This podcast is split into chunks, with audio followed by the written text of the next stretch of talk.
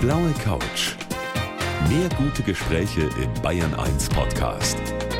Und hier ist Gabi Fischer. Und meinen Gast heute Abend, den kennen Sie aus dem Fernsehen. Sie berichtet nämlich seit vielen Jahren aus der wunderschönen Stadt London als ARD-Korrespondentin. Herzlich willkommen, Annette Dittert. Hallo nach München. ja, jetzt sagen viele natürlich von unseren Hörern, Mensch, in so kritischen Zeiten wie Coronavirus und alles, was dazugehört, da lassen die jetzt von Bayern 1 jemanden einfliegen nach München.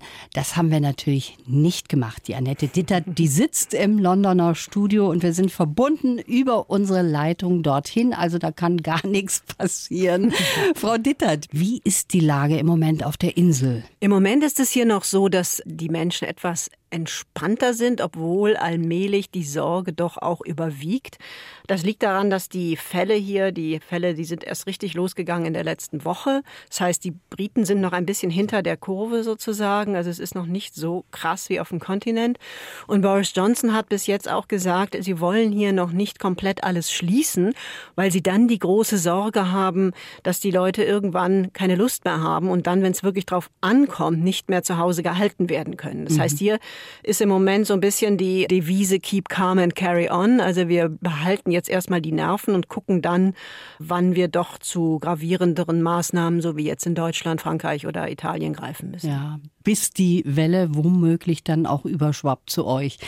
Ja, Sie haben ja jetzt schon wirklich eine ganze Menge da mitgemacht als mhm. ARD-Korrespondentin. Boris Johnson, Brexit, Maxit, jetzt kommt Corona. Und nicht nur darüber sprechen wir in der kommenden Stunde hier auf der blauen Couch. Ich freue mich sehr drauf. Mein Gast heute auf der blauen Couch war schon Korrespondentin fürs Erste in Warschau, in New York und seit vielen Jahren ist sie in London, Annette Dittert, die uns auch über alle Stufen vom Brexit informiert hat und zwar so gut, dass sie dafür auch einen Preis bekommen hat. Bevor wir jetzt über diese sehr spannende Arbeit sprechen, Frau Dittert, muss ich einfach mal anfangen mit einer Sache, die ich total toll finde. Ich beneide Sie fast so ein bisschen darum, denn Sie wohnen in London, nicht in irgendeinem Haus, einer Wohnung, nein, auf einem kleinen Kanalboot. Genau. Wie haben Sie das geschafft, so ein Ding zu bekommen? Das habe ich mir selber gebaut bzw. bauen lassen. Das fing damit an, dass ich vor vielen Jahren einen Dokumentarfilm über diese kleinen bunten Kanalboote in London gemacht habe, die ganz außergewöhnlich sind. Die sehen aus wie so lange bunte Zigarren. Sowas gibt es auch nirgendwo auf dem Kontinent. Das ist wirklich was typisch Englisches. Und als ich diesen Film abgedreht hatte, habe ich mich einfach mit vielen Menschen, die auf diesen Booten in London wohnten, angefreundet und habe mich einfach in diese ganze Szene und in diese Welt verliebt und habe dann irgendwann ein uraltes Boot einfach so gekauft aus einer Laune heraus. Und das war dann irgendwann so kaputt, dass man es nicht mehr halten konnte. Und dann hatte ich die Idee, warum baue ich nicht oder lass mir eins bauen, so wie ich es eigentlich am liebsten hätte, also mit einer richtigen Heizung, mit doppelverglasten deutschen Fenstern. Und das habe ich dann auch tatsächlich gemacht. Und 2014 war das und bin dann 2015, da hatte ich so ein kurzes Sabbatical damit runtergekommen nach London. Das wurde in Nordengland gebaut und habe das dann in London in meinem Sabbatical mit einem polnischen Freund ausgebaut. Und ja, und da lebe ich jetzt seit 2015 auf Emilia, so heißt sie, und das ist ganz wunderbar. Beschreiben Sie mal ein bisschen, wie groß ist denn dieses Boot? Emilia ist 39 Feet long, das sind circa 13 Meter lang und 2,30 Meter breit, also wirklich ganz schmal. Und die Wohnfläche innen ist circa 18 Quadratmeter, aber klingt super klein, aber Sie werden sich wundern, man braucht wirklich nicht mehr. Mhm. Das war die Erkenntnis, zu der ich dann gekommen bin, dass man eigentlich mit so wenig Dingen leben kann, wie man sich das gar nicht vorstellen kann. Ich hatte zuerst auch extra noch ein Storage, also so einen, so einen Raum gemietet, wo ich noch meine ganzen Sachen, die ich aus der Wohnung hatte, untergebracht habe und dachte, da muss ich ja dann immer hin. Und nach sechs Monaten oder nach acht Monaten habe ich festgestellt, ich bin dann nicht einmal gewesen. Ich brauche das alles gar nicht.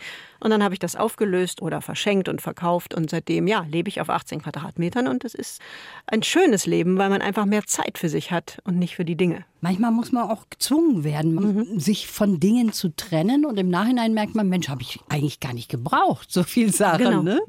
Und da sind Sie jetzt angekommen.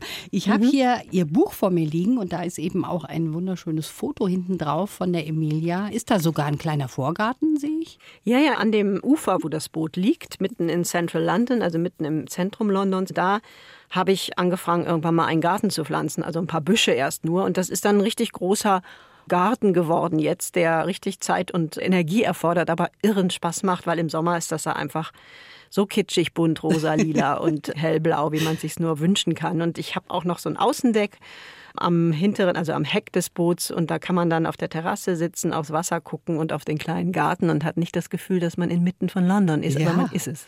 Jetzt haben wir gerade schon von Ihrem Buch gesprochen. Mhm. London Calling als Deutsche auf der Brexit-Insel. Da schreiben Sie unter anderem auch über viele Eigenarten der Briten. Dann verraten Sie mhm. uns doch mal einige, die so ganz besonders hervorstechend sind. Also ich finde schon, sie haben einen besonderen Humor, die Briten, oder? Ja, das haben sie schon. Das ist zwar immer so ein Klischee, mhm. aber das ist etwas, was es wirklich so in Deutschland nicht gibt und was das Leben hier auch ungeheuer angenehm und charmant macht. Sie haben aber auch Eigenschaften, die man gar nicht so unbedingt im Klischee hat oder auf die man gar nicht so unbedingt als erstes kommt. Das ist zum Beispiel das ewige Muddling Through, nenne ich das immer, oder heißt es hier, dieses sich durchwursteln. Mhm. Also man hat das ein bisschen gemerkt bei den Brexit-Verhandlungen. Die Briten oder vor allem die Engländer planen nicht gerne vor und denken nicht groß voraus.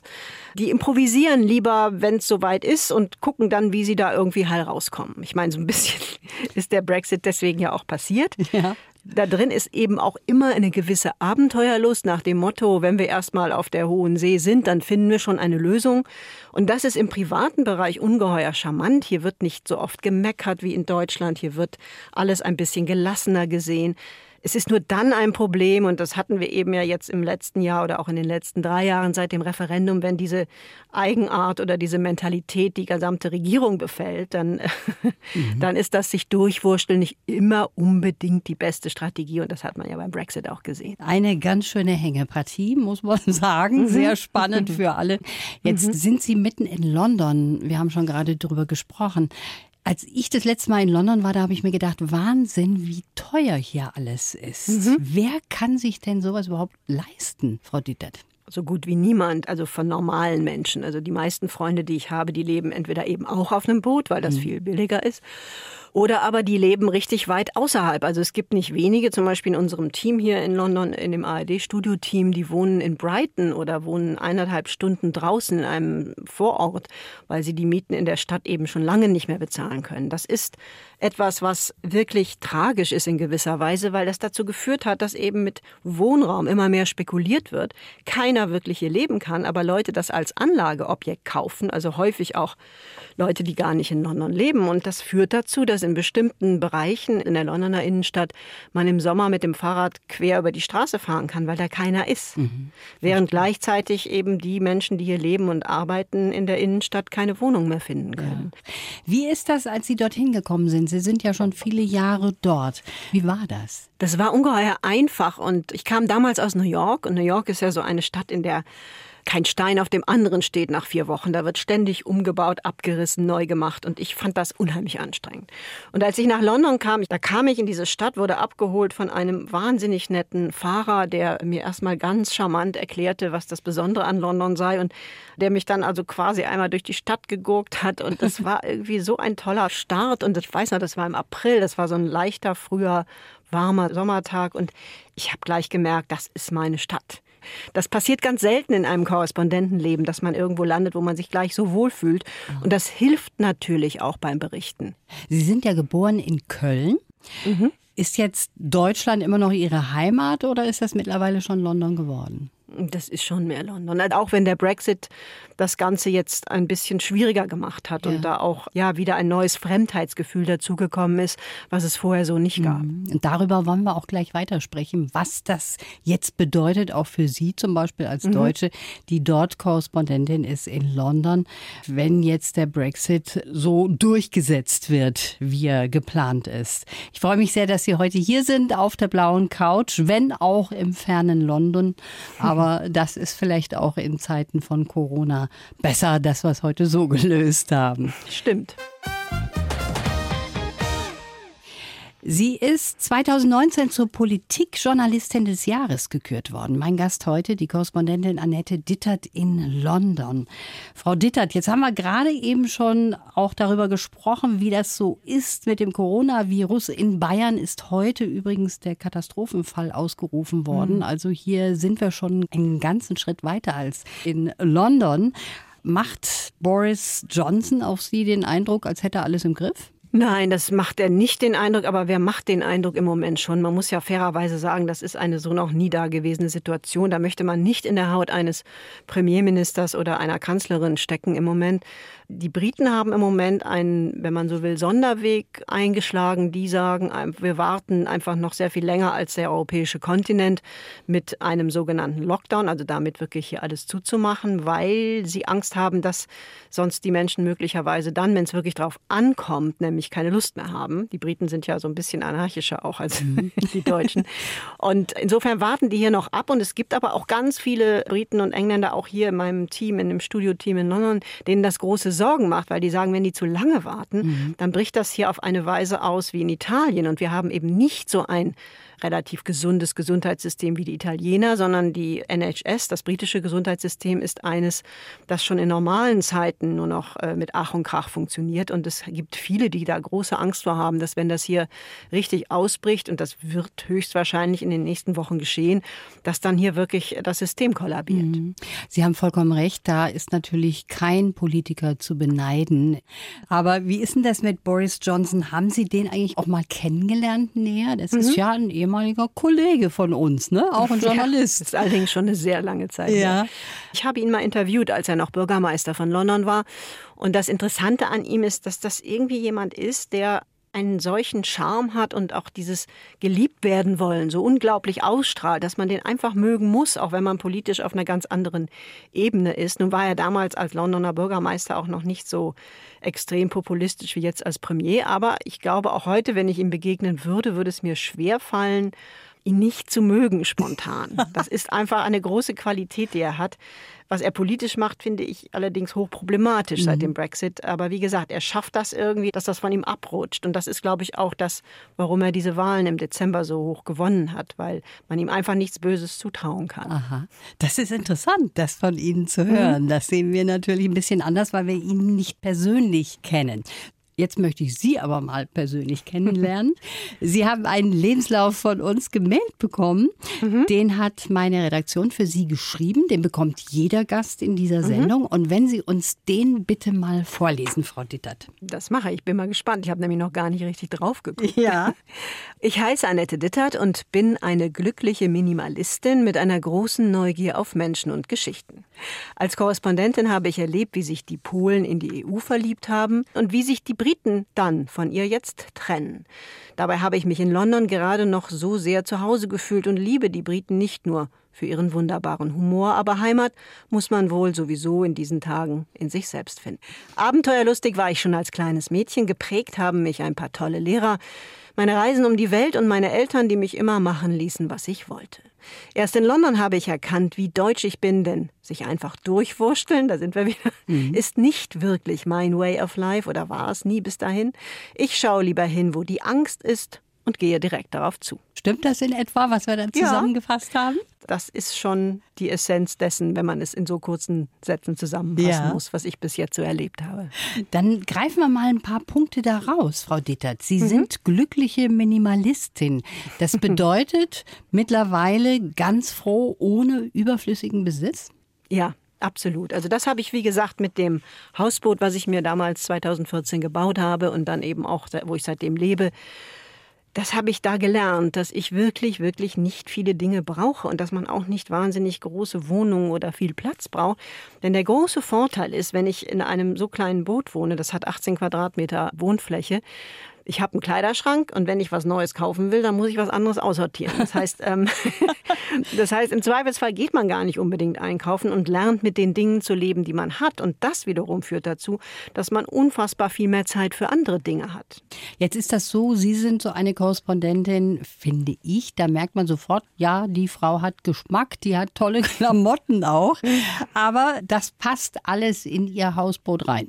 Ja, also es gibt ein paar Klamotten, die ich jetzt wirklich auch hauptsächlich fürs Fernsehen brauche. Die hängen hier im Studio. Mehrere Mäntel, weil ich konnte ja auch im letzten Jahr, als ich fast jeden Tag in der Tagesschau war, nicht jeden Tag denselben Mantel anhaben. Ja. Das heißt, da gibt es schon ein paar Sachen, die habe ich jetzt auch für den Job gekauft und die sind hier im Studio. Die würden da nicht alle reinpassen. Mhm. Aber im Wesentlichen ist schon alles, was ich für mein normales Leben brauche, auf diesen 18 Quadratmetern und das geht wunderbar. Okay, und Sie waren auch schon Korrespondentin in Warschau und New York. Mhm. Das haben wir eben auch gehört, haben aber erst in London erkannt, wie deutsch Sie sind. Mhm. Wie deutsch sind Sie denn? Ach doch, ziemlich. Also wie gesagt, das habe ich erst hier so richtig gelernt. Denn dieses schon erwähnte Muddling Through, dieses ständige Improvisieren und dass man eben gar nichts richtig vorplant, das dann habe ich gemerkt, das geht doch gegen meine deutsche Seele. Und ich bin doch jemand, das habe ich dann eben auch gesehen, der gerne plant, organisiert, vordenkt und auch im Zweifelsfall einen Plan B hat, muss ich ja auch in dem Job.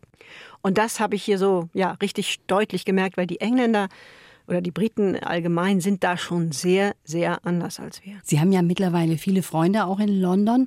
Mhm. Ich kann mir jetzt vorstellen, da gibt es einige, die sagen Ja zum Brexit, andere, die sagen, mhm. das ist der falsche Weg. Also da sind wahrscheinlich schon die Meinungen auch gespalten. Klar, ich meine, das ist ein Riss, der geht quer durchs ganze Land, mhm. der geht quer durch Familien, durch Freundschaften. Ich habe auch zwei gute Freundinnen verloren, die ja so harte Brexiteers plötzlich wurden, dass ich da auch nicht mehr mitkam kam, die auch plötzlich sagten, ja, und die Europäer müssen eben alle jetzt hier raus. Es wurde plötzlich wahnsinnig feindselig von Menschen, von denen ich das nie erwartet hatte. Das hat schon einen großen Schatten geworfen über das Leben hier und auch über das Zuhausegefühl hier, was ich hatte. Und andererseits sind eben auch die Freunde, die gegen den Brexit waren, die sind auch nicht mehr so ganz unbefangen mir als Europäerin gegenüber, weil die immer sagen, ja, wir wollen darüber eigentlich gar nicht reden, das ist uns wahnsinnig unangenehm, das ist so awkward, dass immer, wenn ich dann irgendwo mit denen unterwegs bin, sie sich immer wieder daran erinnern, wie blöd ihr Land war. Also es mhm. ist einfach dieses Thema liegt wie ein riesiger Schatten über dem Land und ist auch in den schönsten Momenten nie ganz weg. Das ist ja auch so ein Punkt. Europäer, die dort arbeiten, die sind ja auch ein bisschen verunsichert und darüber sprechen wir gleich weiter. Schön, dass Sie da sind. Mhm. Annette Dittert hier auf der blauen Couch. Frau Dittert, wir haben jetzt mhm. gerade schon darüber gesprochen, dass sich natürlich vieles geändert hat auf der Insel auch in dieser wunderschönen Stadt London natürlich für Sie als Korrespondentin. Aber das ist nicht so, dass Sie sich jetzt Sorgen machen, dass es da auch mal ein Ende Ihrer Tätigkeit geben wird oder ein Ende Ihrer Nö. Zeit, Ihres Aufenthalts dort? Also ein Ende der, der Korrespondentenzeit gibt es natürlich immer, weil das ist ja immer begrenzt mhm. auf so drei bis fünf Jahre. Das heißt, irgendwann ist auch der Job hier vorbei. Und ich hatte jetzt das große Glück, dass ich zum zweiten Mal hergekommen bin. Das ist eigentlich eher ungewöhnlich, aber der NDR hat sich wahrscheinlich gedacht, in diesen Zeiten ist es gut, wenn da jemand ist, der das Land schon kennt. Aber irgendwann ist das natürlich vorbei, also ja. spätestens in vier Jahren oder so. Und dann muss man halt gucken, wie es weitergeht. Also ich habe ja einen Vertrag mit der ARD, das heißt, ich werde das auch wahrscheinlich behalten. Es wäre allerdings sehr, sehr schwer, wenn ich dann als Europäerin hier einen Job suchen oder finden müsste, weil das dann möglicherweise nach einem vollzogenen Brexit ab dem nächsten Januar nicht mehr so einfach ist. Das heißt doch nicht, dass Sie Ihr wunderbares Boot dann zurückgelassen. Nein, Frau Dittert. Nein. Nein, das heißt es sicher nicht. Und ich, wie gesagt, also London ist mein Zuhause und egal was hier passiert, das wird sich auch nicht ändern. Aber es wird schwieriger, es ist belasteter als vorher. Aber auf irgendeine Weise kann ich natürlich auch hier bleiben. Zur Not muss ich halt dann ein Visum beantragen mhm. und ab und zu mal raus. Aber äh, da wird es Wege geben. Ich kann mir auch vorstellen, dass am Ende das alles nicht so heiß gegessen wird, wie es gekocht wurde. Aber da muss man jetzt mal abwarten. Es ist sowieso gar nicht klar, wie jetzt überhaupt diese Verhandlungen stattfinden sollen mit dem Coronavirus. Mhm. Es kann gut sein, dass diese ganzen Brexit-Verhandlungen jetzt im Sommer, so wie sie eigentlich geplant waren, gar nicht stattfinden können und dass sich das sowieso noch mal ins nächste Jahr reinzieht. Dann, also mal gucken. Ich ja. bin da relativ entspannt insgesamt. Wie gesagt, es hat einen Schatten geworfen und damit muss man jetzt hier aber auch einfach leben. Da haben Sie vollkommen recht. Sie erleben ja gerade sehr turbulente Zeiten da auf der Insel. Nicht nur Brexit, auch Maxit. Und darüber wollen wir auch sprechen in der kommenden Klar. halben Stunde. Frau Dittert, wir Deutsche, wir schauen ja immer ganz gerne auf das Königshaus in England, weil wir ja selber sowas nicht mehr haben. Und jetzt haben wir alle mitgekriegt, dass der Harry mit seiner Meghan sich zurückziehen will. Mhm. Die Queen hat ja ihr Okay gegeben. Was mhm. da so im Hintergrund abgelaufen ist, das wissen wir nun nicht. War das für Sie eigentlich überraschend? Na, das hat sich ja über eine ganze Zeit hingezogen und als es dann wirklich am Ende so krass passiert ist, wie es passiert ist, war ich nicht mehr sehr überrascht. Mhm. Denn das hat sich angedeutet, dass da eine irre Entfremdung stattgefunden hat. Ich persönlich finde das wahnsinnig schade, weil ich glaube, dass gerade Meghan für das Königshaus eine echte Bereicherung war, weil die eben auch Bevölkerungsschichten und Szenen hier angesprochen hat, die dieses doch eher insgesamt leicht verstaubte Königshaus sonst kaum anspricht. Also schwarze, farbige, jüngere, für die war die schon eine echte Kultfigur. Und dass die jetzt sich da so ganz raus entfernen, das finde ich fürs Königshaus sehr, sehr schade. Und da muss man jetzt mal gucken, wie endgültig das wirklich ist. Die Queen hat ja ganz bewusst das Ganze als Experiment verfasst. Das heißt, die können in einem Jahr noch mal überlegen, ob sie das wirklich so weitermachen wollen. Also die hat bewusst die Tür halb offen gelassen. Das heißt, in einem Jahr können sie theoretisch wieder zurück. Es ist zwar ziemlich unwahrscheinlich, dass das passiert, aber also ich persönlich finde das wirklich, ja, wirklich traurig und, und auch nicht gut fürs Königshaus, denn Kate und William sind schon auch sehr steif und sehr formal immer und diese Erfrischung, die das gebracht hat, auch Harry, die ist jetzt halt raus und wenn das Königshaus auf Dauer zukunftsfähig bleiben will, dann brauchen die eigentlich genau solche frischen Figuren. Mhm. Insofern finde ich es schade, mal gucken, aber es ist wie gesagt, das allerletzte Wort ist auch noch nicht gesprochen. Meinen Sie, dass die Schauspielerin Meghan Markle so ein bisschen das unterschätzt hat, was da alles zusammenhängt mit dieser Heirat? Ja, das hat sie ja auch selber in diesem berühmten Interview, ich ja. glaube in Südafrika war das gesagt. Also sie hat gesagt, sie hat sich darauf eingestellt, dass das eine ganz schwierige Zeit wird und sie wusste auch, dass da eben auch vor allem die Presse nicht unbedingt nur freundlich mit ihr umgehen würde, aber Sie hat gesagt, womit ich nicht gerechnet habe, ist, dass es so unter die Gürtellinie geht und so unfair wird. Und das da hat dann der Reporter, der Interviewer sie nochmal gefragt, ob sie damit gut umgehen kann oder nicht. Und da hat sie schon durchblicken lassen, dass sie das unheimlich trifft. Mhm. Und da hat man eigentlich gemerkt, das werden die nicht mehr lange durchhalten. Und die Presse hier war eben vor allem, die Boulevardpresse war ungeheuer feindselig ja? ihr gegenüber. Also ja, also wirklich auch mit rassistischen Untertönen. Und ist die Boulevardpresse in England immer sehr brutal. Aber das hatte schon wirklich im Vergleich zu der Art und Weise, wie man mit Kate umgegangen ist, war schon wesentlich feindseliger. Wie nah kommt man denn eigentlich der Royal Family als ARD-Korrespondentin in London? Wenn man da ganz ehrlich ist, nicht sehr nah, mhm. weil die meisten Journalisten kommen sowieso auch nicht sehr nah dran und jeder, der behauptet, er wüsste was aus dem engeren Zirkel, der lügt im Zweifelsfall. Also das heißt, selbst die Royal Experts hier von der BBC, die sind ja, diese werden auch mit zwei Armen auf Abstand gehalten. Da gibt es ein paar, die sind besser informiert, ein paar, die sind weniger gut informiert, aber man kommt da nicht sehr nah dran. Und die Qualität eines Adelsexperten, die liegt eigentlich darin, dass er einfach diese königliche Familie seit vielen Jahren sehr eng und genau beobachtet und darüber dann auch Schlüsse ziehen kann, was da passiert. Mhm. Aber ich meine, ich habe mal Prince Charles begleitet im Lake District im Norden Englands über eine Woche, bin einfach immer wieder mitgefahren. Das war schon interessant, ihn dann eben da auch aus der Nähe zu erleben. Ich habe da auch mit ihm kurz mal gesprochen. Aber das sind natürlich alles ganz äh, ja, offizielle, kurze Momente und, und wirklich öffnen tun die sich nicht. Mhm. Kommen wir mal zurück zu Ihrem Buch London mhm. Calling als Deutscher auf der Brexit-Insel. Darin schreiben Sie auch über einen Mann, der diese wunderbaren Geschichten von dem kleinen Paddington-Bär geschrieben ja. hat. Der war ein Nachbar von Ihnen? Ja, der wohnte direkt gegenüber. Und zwar also quasi da, wo mein Boot liegt, liegen links und rechts, also das der Kanal, das Boot liegt auf dem Kanal und an dem Kanal auf beiden Seiten sind so mehr oder weniger große und kleine weiße Villen. Mhm. Und dieser wunderbare Schriftsteller, der den Paddington erlebt und erfahren und erfunden hat, der lebte wirklich tatsächlich direkt gegenüber von Emilia. Und ich konnte abends immer sehen, wenn er noch in seinem Büro saß, das war im Erdgeschoss und, und das Licht an war und wusste, der schreibt noch weiter. Denn der hat bis kurz vor seinem Tod, der ist dann leider in dem Winter gestorben, nachdem ich ihn für das Buch getroffen habe, mhm. bis zu seinem Tod noch an neuen Geschichten geschrieben. Und das war einfach ein ganz wunderbarer Mann. wie gesagt, ich bin ein großer Fan von Ihrem Boot. Da muss ich immer wieder drauf zurückkommen.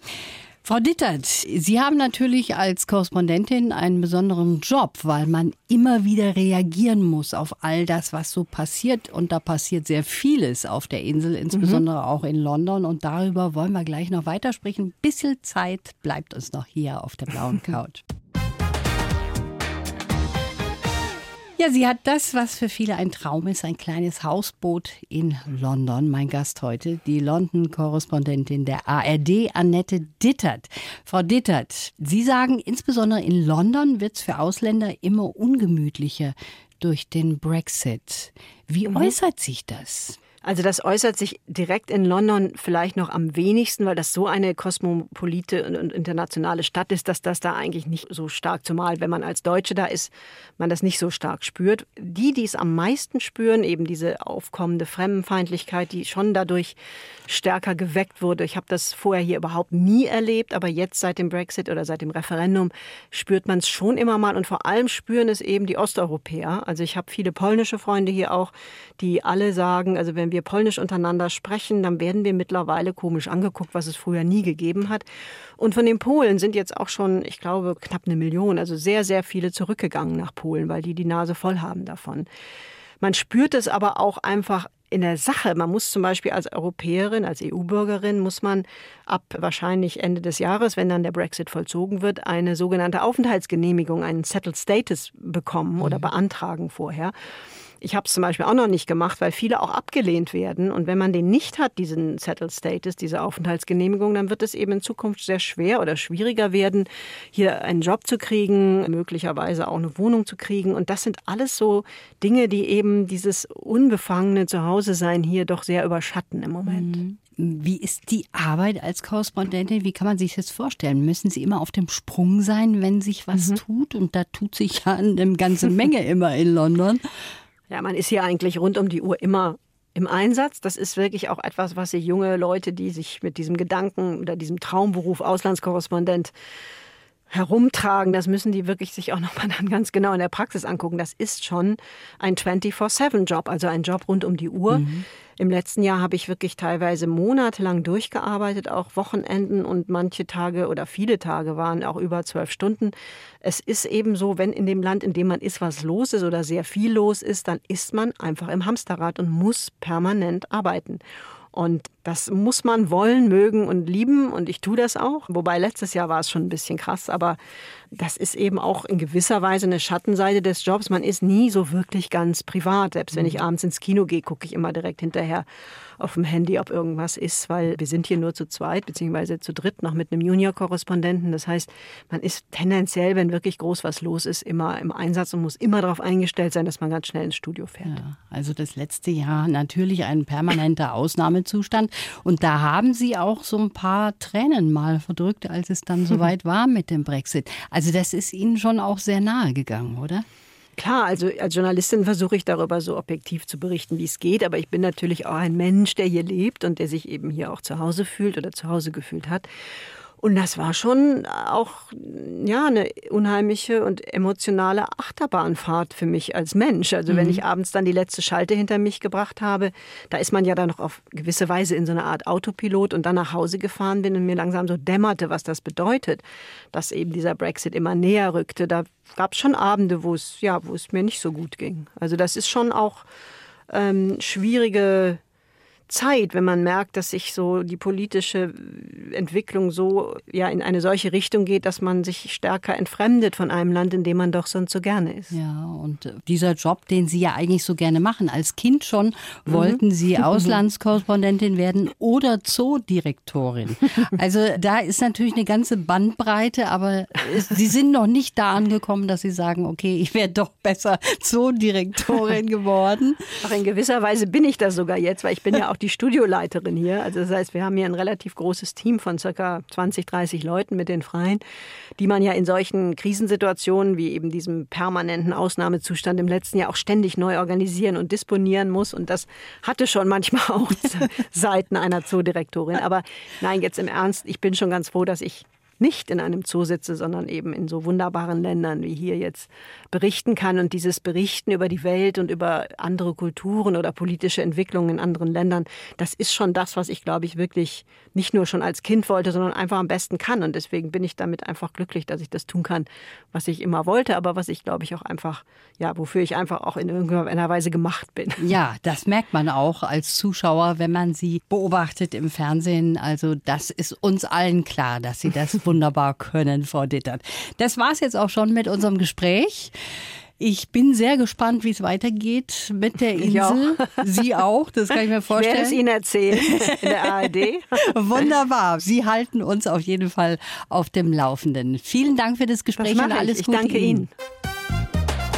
Die blaue Couch. Der Bayern 1 Talk als Podcast. Natürlich auch im Radio.